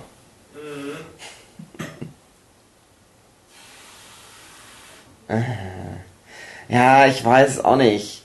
Das Ding ist, was ich damals gelernt habe von Otto, nämlich man muss den guten, den perfekten Moment finden, um aufzuhören. Das hat Otto nie gefunden. Mhm. Wie ironisch. Was für eine. Aber was hätte denn ein Otto machen können? Also auf alle Fälle nicht das ewige Kind bleiben. Der, hätte einfach, der hatte ja so, der ist super reich. Ja. Das ist bestimmt einer der reichsten Ostfriesen. Kann ich Otto sein Wohnzimmer fluten? Der hätte auch einfach aufhören können. Der hätte auch sagen können. Ach, kein Bock mehr auf die Scheiße. Ja, aber das ist ja auch nicht Sinn der Sache. Aber ich, ich verstehe mir nicht, warum. Als Produzent arbeiten, Ja. aber nicht dann sich in die Filme noch mit rein. ja, aber, aber, Schmeißen. aber trotzdem, es gibt ja Künstler, die schaffen das über Jahrzehnte hinweg immer am Puls der Zeit zu bleiben. Es ist selten, aber es gibt, wir haben es ja schon festgestellt, Akira Toriyama hat es zum Beispiel nicht geschafft. Steven Spielberg hat es nicht so richtig geschafft, finde ich. Aber es gibt ein paar Leute, wo du dich dann wunderst, wie zeitgemäß die immer noch denken. Oder dass die es halt schaffen, dich immer noch zu überraschen, wo du dann denkst, ja, aber das kann doch so rein vom Alter her, kann das doch nicht hinhauen. Ähm, hier, Dings Miller, der halt jetzt mit irgendwas über 70 so ein Mad Max Fury Road da raushaut. Oder halt einfach merkst, ja, der Typ, der hat einfach die Essenz von postapokalyptischen Action-Kino verstanden, ne? Und niemand anders kann das. Witzig. Fand ich ja richtig gut. Furry Road, Mad Max Fury, Furry Road, Fur- ja. Furry Road. Und dann habe ich zufälligerweise mich mit verschiedenen Leuten unterhalten, die, sagen wir mal, in unserem Alter waren, als die ersten Mad Max Filme so in die Kinos kamen und so. Die fanden den alle scheiße, den neuen Mad Max. Ah, okay. Komisch. Das Aber ist auch so ein okay. Zeichen, dass er das dann geschafft hat, aber das so für die jetzt aktuelle Generation nochmal wieder was zu machen. Ja, das kann natürlich sein. Und die sind ja auch an, der ist auch anders einfach Ja, irgendwie der Film. also es kann ja echt sein mit der Analogie, dass, dass das halt auch auf Otto projizierbar wäre. Aber ich glaube, Otto kannst du auch objektiv gemessen sagen, dass das halt mittlerweile einfach nicht mehr gut oder vorzeigt was. Aber was ich halt meine ist, du hast ja, wie gesagt, die paar Leute. Äh, Nehmen wir mal einen Stanley Kubrick, der bis zum Ende seines Lebens immer Ja, nicht so lang gelebt. ziemlich, ja, aber lang genug. Also Oh. der hat, glaube ich, hat er in den 60er Jahren oder sogar schon in den 50er Jahren angefangen mit Filme machen. In den 60ern. Ja, sowas wie, wie, wie Spartacus und Lolita und so weiter, das kam ja schon wirklich sehr früh oder Mhm. Dr. Strangelove. Und er hat immer auf Top-Level Filme gemacht, bis er dann halt Ice White Shut gemacht hat, der immer noch ein sehr guter Film war, wo du einfach nicht hinterfragst, ob das gerade modern ist, weil das so ein bisschen außerhalb von der Frage ist, ob es modern ist oder nicht. Ja. Und das ist ja für einen Künstler immer das höchste Gut. Und auf der anderen Seite gibt es ja auch immer noch so ein paar Stummfilm-Comedians, so ein Buster Keaton, was du heute auch immer noch, jetzt kein, kein Stand-Up-Comedian, aber wo du halt immer noch sagen kannst, die Art Comedy, die der gemacht hat, die musst du halt einfach noch anerkennen für das, was es ist. Also so, so dieses sehr physische, was er gemacht hat. Mhm. Und bei einem Otto, finde ich, war es halt so, Ende der 70er, Anfang der 80er war der halt einfach mal total genial, also richtiges Comedy-Genie.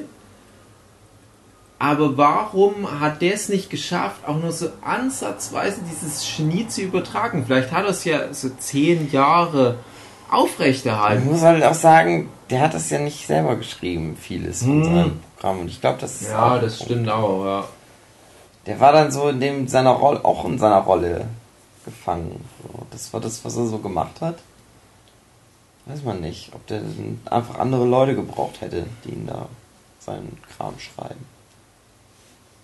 Das finde ich echt so traurig. Also, ich habe jetzt gerade ein Beispiel, natürlich wieder USA, ein Gegenbeispiel. Ähm, als ich hm, Anfang, Anfang Gymnasiumszeit war, also Mitte der 90er, so 97 rum, da lief ja bei uns Seinfeld. Das lief ja schon relativ spät. Bei den Amis ging das, glaube ich, so 89 los.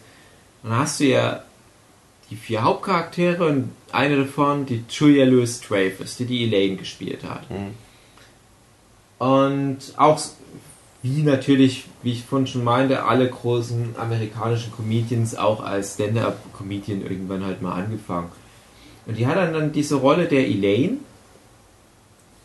war halt aufgrund der ganzen Art von Seinfeld, das halt schon sehr situationsbehaftet ist und, und das halt weniger wie heutzutage oft diese Comedy-Sendungen sind, halt Leute sitzen rum und hauen sich ein paar schlechte Wortspiele um die Ohren, sondern die hat halt wirklich eine Rolle entwickelt. Das war Mhm. wirklich, die war diese Figur und die hat aber was Zeitloses geschaffen, was heute noch gut funktioniert, total manisch und hyperaktiv und dann schafft die es, als er halt dann gealtert war in Würde, mit einer ganz anderen Art Comedy-Serie, New Adventures of Old Christine oder so, ich habe es nicht so groß angeguckt, eine ihrem Alterungsprozess entgegenkommende Figur zu etablieren mit dieser Christine und hat es ja auch geschafft, nachdem sie schon damals für Seinfeld halt die ganzen großen Preise gewonnen hat, auch für die Christine wieder die großen Preise zu gewinnen, vor allem halt so Emmy. Dann dachte ich, okay, das ist krass. Ich hatte halt nicht mehr mit der Julia Louis Dreyfus in dem Maße gerechnet. Und dann kommen die aber auf einmal wie, als wäre nichts dabei, vor ein paar Jahren mit der Serie Wieb, die Vizepräsidentin, was aktuell so die erfolgreichste Serie, wenn es um Preise geht, überhaupt ist bei den Amis. Und entwickelt schon wieder eine völlig neue Figur, nachdem sie mit, den, mit der Christine schon eine Figur hatte, die im Prinzip, glaube ich, eine Oma war, hat sie jetzt eine Figur, die wieder ein paar Jahre zurückgeht quasi. Mhm. Und wieder eine ganz neue Figur ist, was man schon mit Brian Cranston im Prinzip hatte. Ja. Wo sie über jetzt mittlerweile, wie viele Jahrzehnte? Drei, vier Jahrzehnte, vier Jahrzehnte in jedem Jahrzehnt eine mit Preisen überschüttete, relevante, aktuelle und auf höchstem Niveau lustige Figur verkörpert hat. Ja. Vier Jahrzehnte. Und Otto schafft es nicht mal ein Jahrzehnt. Ja, und all diese Leute da, so Super Richie kannst du heute nicht mehr angucken. Ne? Aber Super Richie ist jetzt Matze Knof. Mhm. Das, das meiste ist halt schon dated, wenn es rauskommt in Deutschland. Aber es gibt natürlich schon ein, ein, paar deutsche recht zeitlose Sachen, die ich als Kind halt auch gerne angeguckt habe, obwohl sie damals schon alt waren, solche äh, Dieter Krebs und so weiter. Mm, fand ich, das waren ja, noch ordentliche, handfeste Dinge, wo es schade ist, dass sich sowas nicht gehalten hat. Oder Loriot, ja. ja. ja hey. Ach, der war echt. Der hat aber halt auch gesagt, so, fertig. Mhm. Mir reicht's jetzt. Fertig, der Reddich. Der hatte auch so seinen Kram, den er machen wollte, hat er gemacht und dann hat er gesagt, so, das reicht jetzt. Und dann war er ab und zu noch mal in so einer Talkshow bei aber ihm habe ich aber auch das Gefühl, er hatte auch gar nicht so eine lange Wirkenszeit. Der war yes. auch von Anfang an schon recht alt. Aber vielleicht irre ich mich da. Der auch. hat halt vorher lange Werbung und so ein Kram gemacht. Mhm. Der ist. Also, das waren schon auch 20 Jahre, glaube ich. Mhm. Der hat ja erst das Cartoon gemacht und dann erst noch eine Sendung und dann noch das Loriot und dann noch die Filme. Also, es war auch schon ein paar Jahre, aber ja, der war irgendwie immer schon alt ist halt auch äh, vielleicht 50 oder Anfang 60 ja. oder so. Ja, also so die, die, die großen Klassiker, das ist ja, ja alles so Richtung. Und dann hat er aber halt auch aufgehört. Also das ist halt diese mhm. kurze Zeitspanne, die der im Prinzip gemacht hat. Der musste ja auch ein bisschen zurücktreten, weil der ja Parkinson hatte. Mhm. Es gibt noch dieses eine Video, also der hat ja dann immer noch Loriots Geburtstag gemacht wo der dann halt alle zehn Jahre oder so nochmal so ein Sketch-Ding gemacht hat. Und das letzte ist wirklich so ein bisschen sehr melancholisch, weil er da dann auch wirklich so sitzt und du merkst halt, er ist jetzt doch echt nochmal alt geworden. Vorher war halt immer der Gag, dass er so getan hat, als wäre er jetzt viel älter. Das war immer ganz witzig. Äh, aber das, das, das hat mich schon ein bisschen echt mitgenommen. Das, das hatte ich dann nicht mehr angeguckt. Ich weiß ähm, dass das so, ich glaube, da ging ich noch in der Schule. Ähm, das war fast schon wie so ein kulturelles Ding, was man angucken soll. Ich glaube, da hatten sogar Lehrer darauf hingewiesen, ähm, bei manchen Loriot-Sachen. Und ich wollte das, glaube ich, nicht sehen. Also ich, ich habe mich mhm. bewusst dagegen entschieden. Und ich glaube, was du jetzt gerade erzählst, das passt auch ganz gut rein manche Sachen möchte ich dann halt auch nicht so. Das war halt auch echt so beenden. Wirklich bewusst nicht lustig, sondern er hat einfach nur was erzählt. Mhm.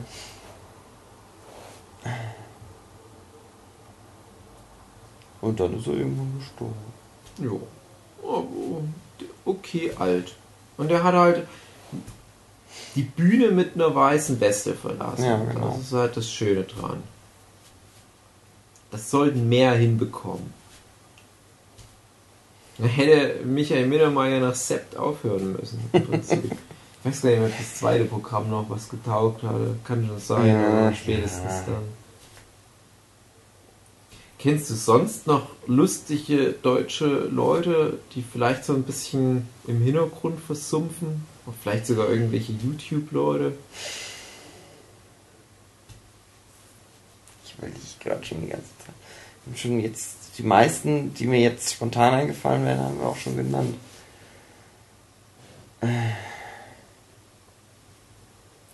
Ich wüsste echt gesagt, ich, ich habe auch schon manchmal Stand-up live gesehen, wo ich dann auch sagen muss, du gehst das ja bei solchen also Live-Auftritten ein bisschen anders an, bist ein bisschen gnädiger. Also das für dich schon so, ja, direkt lachen ist jetzt auch nicht. Ich klatsche halt schon mal, weil sie sich Mühe gegeben haben, aber dass man da halt schon mal irgendwie Jahrhunderttalent bei einem seiner ersten Gehversuche erlebt hätte, das könnte ich auch echt nicht behaupten. Also mir fällt jetzt hier gerade noch, jetzt habe ich gerade den Namen vergessen, Dieter, Dietmar Wischmeier ein. Der ist aber halt schon auch alt, also den kannst du jetzt nicht, naja gut, nee, worum ging es gerade? Einfach nur um Stand-up? Ja, nee, Der macht halt keine Stand-up, sondern halt einfach lustige Texte, mhm. im Prinzip Poetry Slam, bevor es Poetry Slam gab der hat ja jetzt so ein bisschen so ein Zuhause auch in der Heute-Show gefunden, wo der mitarbeitet.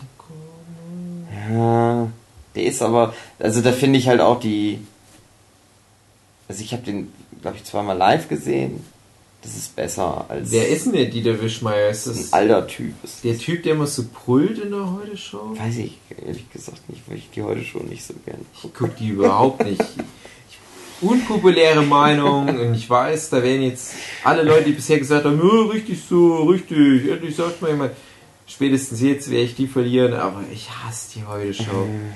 Ich, es ist auch wieder so ein Ding, du kennst halt das Original aus den USA und ich kann da nicht drüber lachen. Ich finde es auch so als politische Satire uninteressant. Ich weiß nicht, warum die Heute-Show so unangefochten von allen in Deutschland einstimmig für geil befunden wird. Mhm. Selbst so Leute wie, wie Schulz und Böhmermann, wo ich mir denke, ach, die sind auch sonst immer recht kritisch und nah an, an so, ich sag mal, unseren Meinungen. Ja. Finden es halt geil oder müssen es geil finden. Ich glaube, weiß das ist manchmal einfach nur, weil die, die Leute so persönlich kennen Ja. und sagen, ach, Und es kann schon sein. da machen wir jetzt kein Fass auf. Das sind schon, glaube ich, gute Leute hier. Wie heißt der Typ, der, der Host da? Äh, Ich komme gerade nicht auf den Namen, es ist schon guter.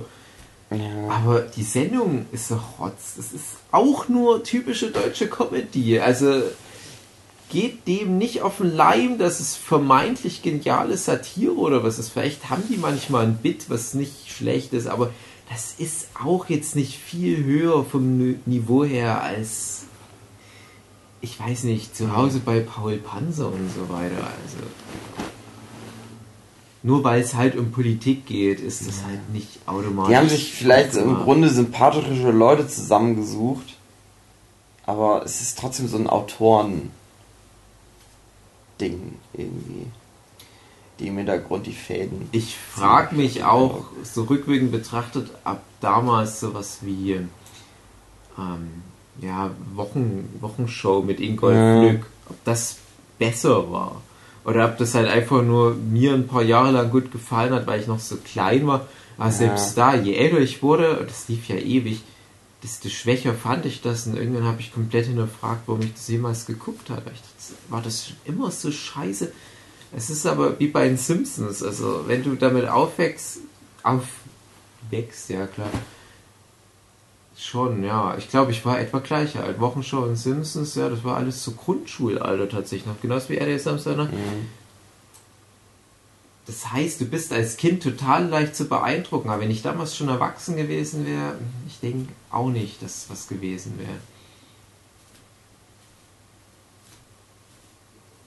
Ach, Jetzt hängen wir so an der fürchterlichen deutschen Comedy fest. Das ist so traurig. Gibt doch so viel Schönes über die amerikanische Zeit. Wo ich mal total beeindruckt war, ich habe mich mal eine Zeit lang sehr intensiv mit amerikanischen Stand-up-Comedians und deren Ursprüngen beschäftigt, Mhm. weil ich halt dachte, Mensch, mh, wir lernen viele von den Leuten erst kennen, wenn die halt ihre großen Hollywood-Filmkarrieren dann Ja. haben. Aber wie haben denn die angefangen? Und da habe ich mir ein paar Sachen angeguckt, so auf YouTube, wo es halt zufällig noch Mitschnitte gab. Und ich war eigentlich jedes Mal total beeindruckt. Ich dachte, Mensch, die waren ja sogar noch besser als sie jetzt Ja. sind. Ein ganz extremes Beispiel war für mich Jim Carrey. Ich es gerade sagen. Echt cool.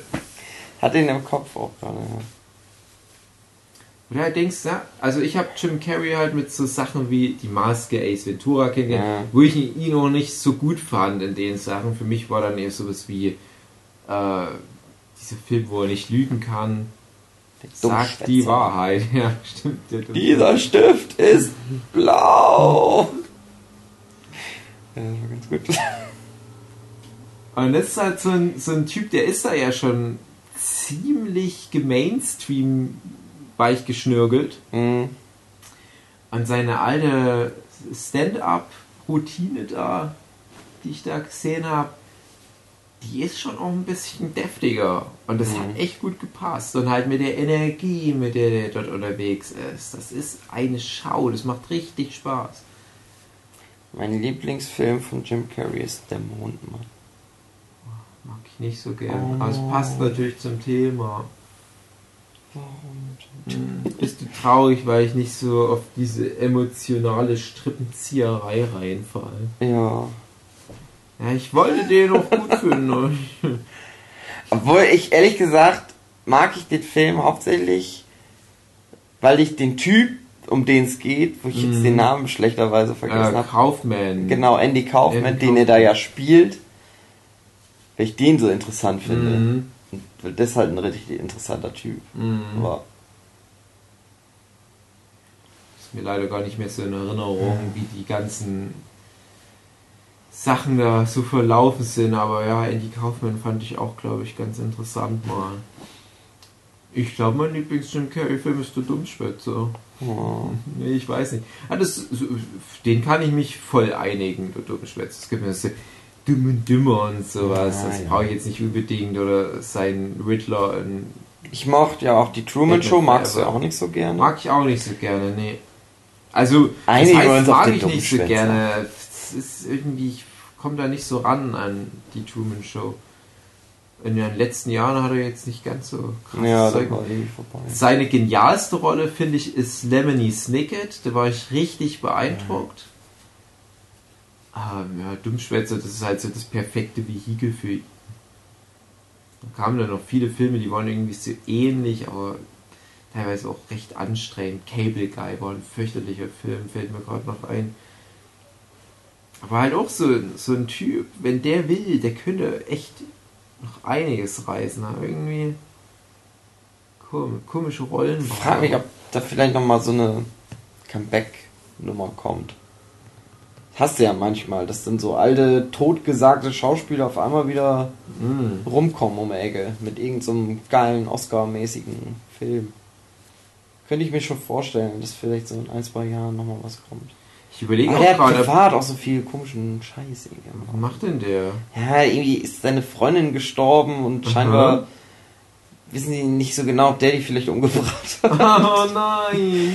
Nee, es ist irgendwie so ganz komisch. Die ist gestorben und der hat das mitgekriegt, aber der hat das nicht der Polizei gemeldet oder so. So ganz merkwürdig. Und dann ist in seinem Apartment ist die gestorben und das ist erst Tage später rausgekommen. So, kann, äh, der sieht jetzt auch so komisch aus, weil er so ein Vollbart hat. Mm. Man weiß ja nicht so richtig. Äh, Jim, was ist oh los? nein, mach's nicht. Äh, Bill Cosby ist auch so eine Sache. Ja, genau, das ist auch die Nummer.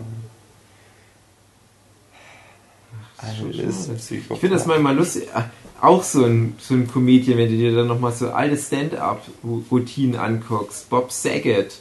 Mhm. Ah, richtig derbes Zeug. Auch jetzt ist er halt wieder eher so mit dem, mit dem derben Zeug im, im Geschäft. Der ist ja jetzt nochmal richtig erfolgreich geworden auf einmal. Mhm. Und dann kriegt er halt auch seine Sitcom, wie ich schon vorhin sagte, so ein natürlicher Lauf der Dinge. Und dann ist das Full House. Ja.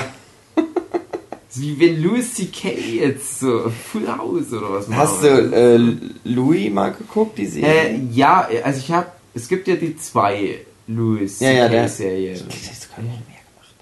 Ich weiß es gerade nicht genau. Aber der hat mehrere. Die, heißt, die heißen ja auch noch fast gleich. Ja. Die eine heißt Louis, das ist die, die jetzt noch läuft, oder? Weiß ich nicht. Und die andere heißt aber so ähnlich. Und ich habe von der anderen habe ich ein paar Folgen geguckt und Louis echt nur so ein, zwei Folgen. Ähm, da komme ich immer so schlecht dran. Im Sinne von, ich warte eigentlich drauf, dass es einen legalen Weg gibt, es einfach zu gucken, Mhm. dass ich das nicht illegal streamen muss. Hm, Wie irgendwie dumm, dass es das kommt nicht es auf nicht nach gibt. Deutschland, ja. Irgendwie. Ja, ist halt auch Naja, auf jeden. HBO, glaube ich, oder? Dann, wenn überhaupt, auf Sky. Ja, da hat er nämlich halt auch mal eine Folge, wo es. Also, das ist eigentlich nur so ein kurzer Moment, wo dann eine Folge damit anfängt, dass der in so einer Sitcom-Situation ist. Und da ist der aber halt scheiße. Also, der Mhm. benimmt sich. Das ist so ein bisschen wie hier immer wieder Jim oder wie das hieß oder so. So, so charaktermäßig verhält er sich in der Folge. Ich habe immer gedacht, eigentlich wäre es lustiger gewesen, wenn sie da halt auch so eine Full House Nummer mal Mhm. durchgezogen hätten. Na, na, Aber der Punkt der Folge- bei Bojack Horseman halt auch. So dieses, Ja. ich glaube, mich tritt ein Pferd. Horsing around. Horsing around. Das ist, muss ich sowieso immer an Bob Saget denken, wenn ich Ja. Bojack Horseman gucke.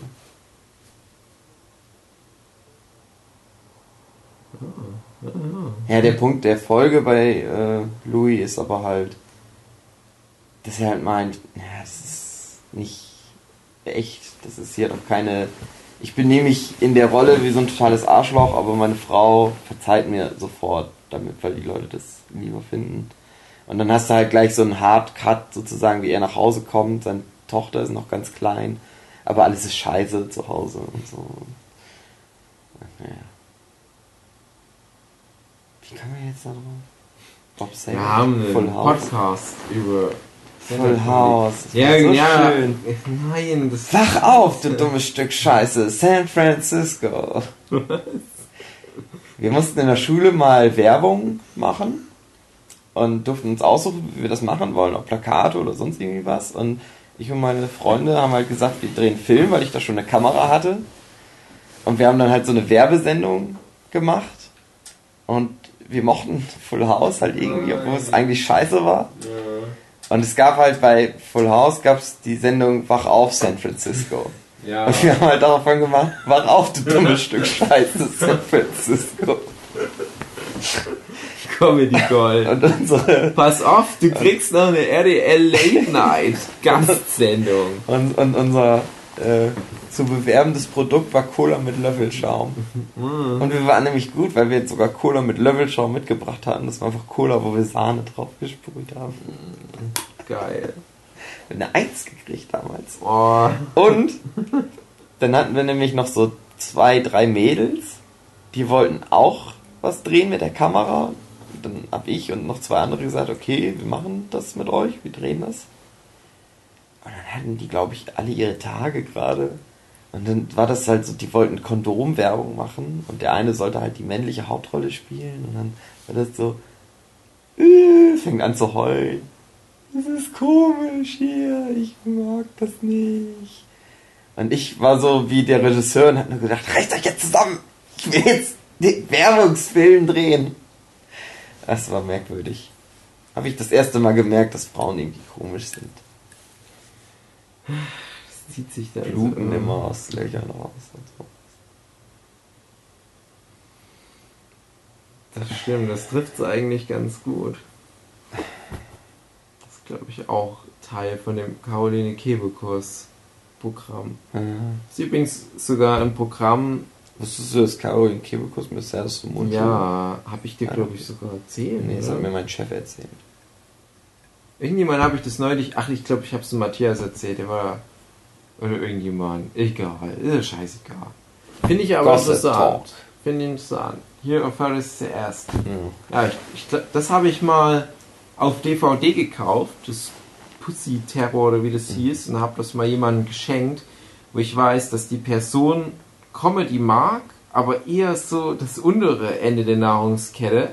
Und dachte ich, da ist Caroline Kebekus eigentlich noch so eine gute Ausweichdroge. Das geht schon dann mehr in den besseren Teil. Mhm. Aber die holt auf alle Fälle halt auch diese Art Rezipient ab. Aber wird auch nicht lang dauern. Dann macht die jetzt was ähnliches wie City aus Marzahn. Wollen wir noch kurz ablästern über Kristall? Also nicht unseren Kristall Ach, aus der ich- deutschen Ich Menge-Szene. weiß gar nicht, ob ich schon mal was von dem geguckt habe, ehrlich gesagt. Ich höre Also mal ich was habe von dem. paar so aber- Radio-Ausschnitte gehört. Halt die gleiche Scheiße wie alles andere auch. Also ich habe das mitgekriegt, dass viele den halt super scheiße finden. Und ich habe immer nur gedacht, ja, das ist das gleiche, was ihr schon seit Jahren Ja. vorgesetzt kriegt. Also es ist kein großer Ich weiß halt, dass gerade der Luke Mockridge total gehypt Ja, ist. genau. Ähm, da habe ich mal ein, zwei Sachen mit ihm angeguckt. Das fand ich auch gar nicht so schlecht, aber es ist auch ein bisschen billig. Also es ist halt einfach nur Appell an die Nostalgie und hey, ich kenne Pokémon und alle klatschen. Ich habe den in einem, ich weiß gar nicht, ich glaube, das war das Podcast UFO, da hatten die den mal zu Gast. Und ich finde, da hat man gemerkt, der hätte eigentlich Bock, was Geiles zu machen, Ja. aber der weiß halt auch, ne, ich verdiene Ja, mit so einem Scheiß mehr Geld. Denke ich auch. Ich habe auch mal gehört vor, vor ein paar Jahren, da waren mehrere so Mädchenleute relativ überzeugt davon, hey, der Luke Mockridge, wenn es für den noch so eine Fernsehlandschaft gibt in ein paar Jahren, der wird vieles übernehmen, der wird vieles an sich reißen. So wie jetzt so Yuko und Klaas das gemacht Mhm. hatten als letztes.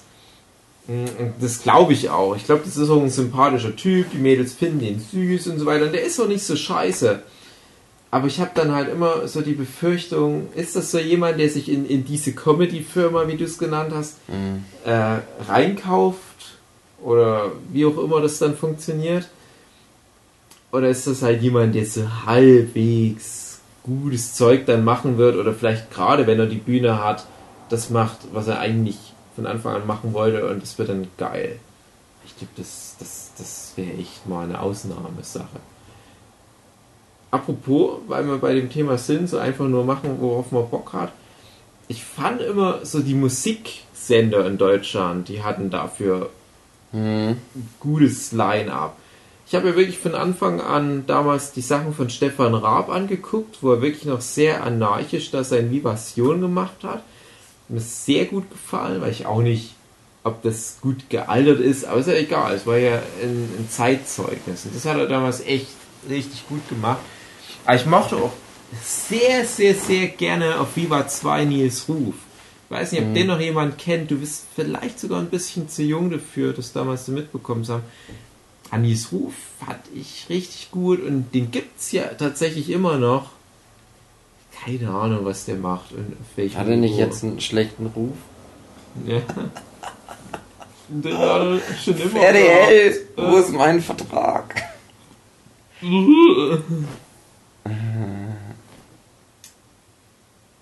Na, da gab's ja. Das gab, das gab, nee, da gab's aber viele, viele Sendungen von Ja. gutem Niveau. Manche sagen ja, dass, dass früher die Musiksender waren wie das frühe YouTube. Wo viele einfach mal machen Die konnten. Lochis.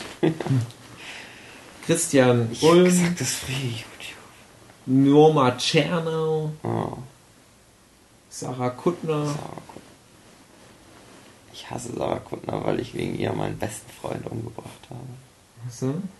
Es gab doch bei Sarah Kuttner war immer der Anfang, Stimmt. ich liebe Sarah Kuttner, weil Ja, Und irgendwann hatten sie das mal, dass dann zwei sich streiten. Ja. Ich liebe Sarah Kuttner aber mehr. Und dann bringt er seinen Freund um und sagt, ich hasse Sarah Kuttner, weil ich wie je meinen besten Freund umgebracht habe. habe ich schon mal meine kleine Sarah Kuttner Geschichte Nein. ganz Ja, persönlich im Podcast erzählt. Mm, Ich hatte ja damals vor langer Zeit, sage ich jetzt einfach mal, mein Abitur gemacht und musste dann innerhalb von ein paar Tagen meinen Zivildienst antreten. Und das war in einer anderen Stadt und ich musste pendeln und ich war. Das Problem ist, Erzgebirge und du kannst nicht mit dem Bus abends fahren. Es fahren nach 17 Uhr einfach keine Busse mehr.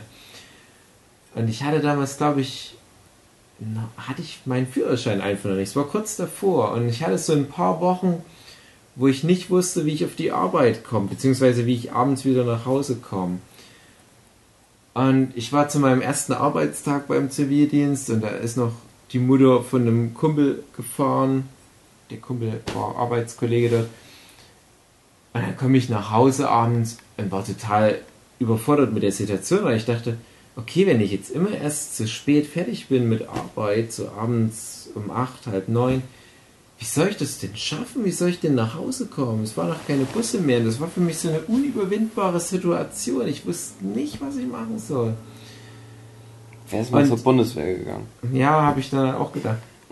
Und an dem Tag, wo ich mit meinem Zivildienst startete, startete die Sarah Kuttner Show. Das können ja alle Leute, wenn sie Interesse, Interesse daran haben, das googeln.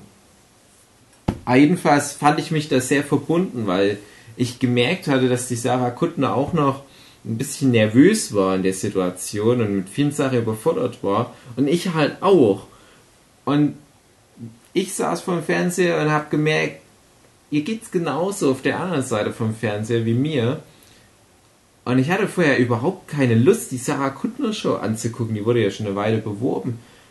Aber das hat mich dann irgendwie so an die geschweißt, dass ich, glaube ich, echt jede Folge von der Sendung angeguckt habe. Das ist so richtige solidarische Verbindung. du niemals wieder zu deinem Zivildienst gegangen bist, weil einfach kein Bus gefahren Mhm. Sarah Kuttner Show. Hat man selbst das nochmal in einem Podcast mit erwähnt. Naja, krass. Wozu man dann alles noch kommt. Mhm. Sonst fällt mir nichts mehr ein. Sag mal noch einen, einen amerikanischen oder englischsprachigen Comedian, den du uns empfiehlst. Ach.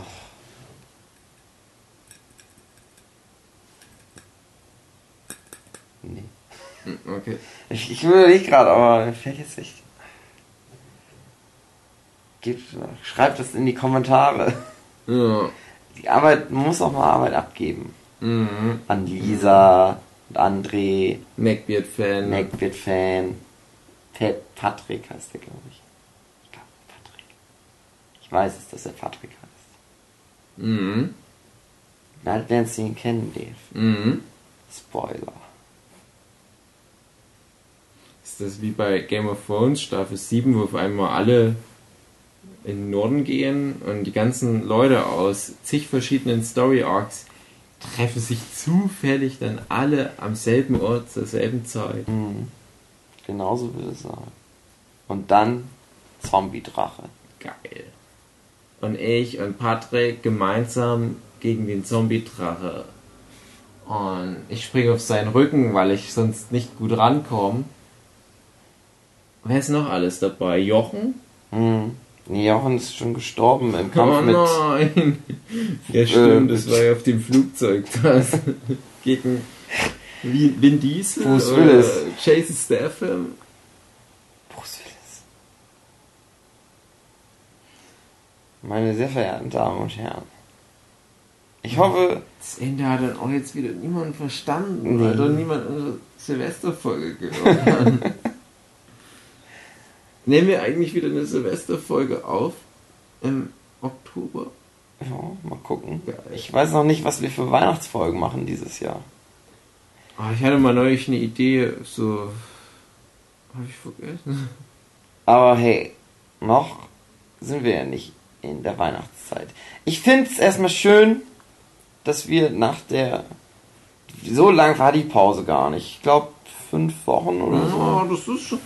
Also, wenn man das so gewohnt ist, wie all unsere drei Hörer, dass man sich da immer schön am Monat Mhm. in so eine alte, ölverschmierte Decke Aber das einkuschelt und war, uns anhört, da ist das schon dass ich schlimm. allen unseren fünf Hörern gesagt habe, weil es auch teilweise immer so war, dass die eventuell wahrscheinlich beim nächsten Podcast selber mitmachen wollten. Hm, Ja. Schon mal gesagt habe, worauf sie sich vorbereiten können, dass sie schon mal die ganzen Serien und andere Mhm. Sachen sich angeguckt haben, zum großen Teil. Das ist auch, auch was. Mhm. Ja. Meine sehr verehrten Damen und Herren. Es ist ganz Das spät. war so- Mitten in der Nacht. Ganz, Es ganz ist spät. 2 Uhr 20. Wir haben Drogen genommen gehabt von einigen Stunden. Ich habe viel Bier getrunken heute, viel. Und morgen müssen wir um Ja. halb neun uns irgendwas über Rechtsanwälte anhören.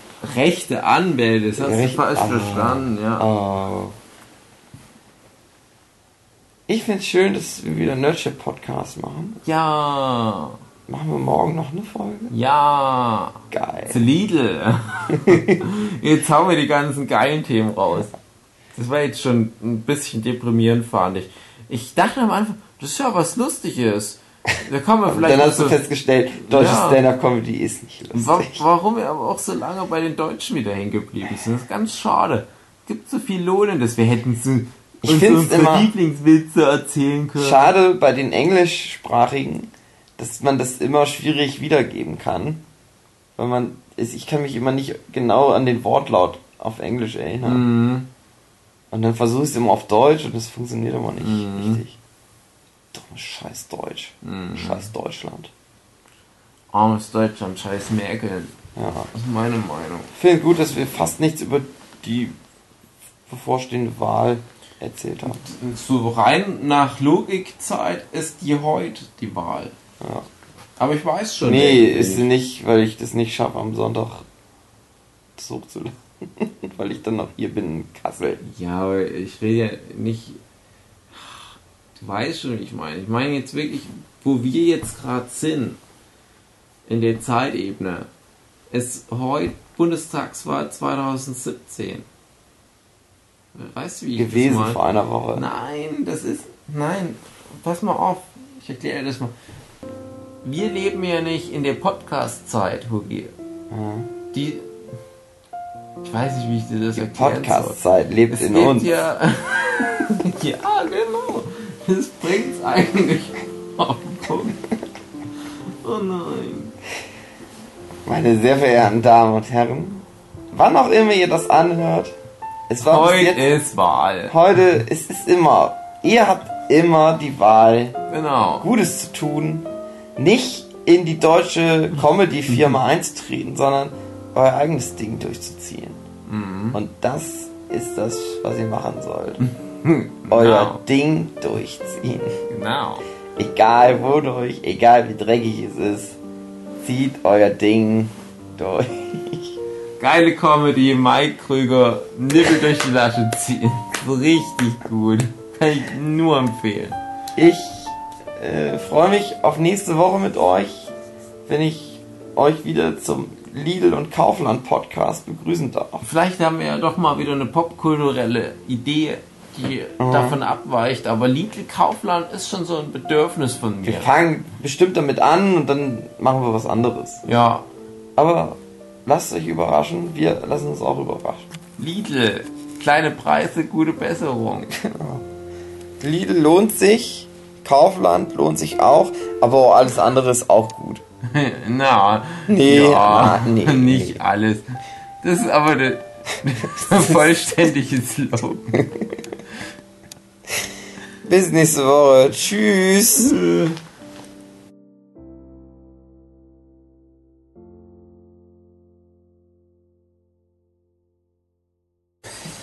Soll ich jetzt noch die andere Tablette essen oder lieber morgen?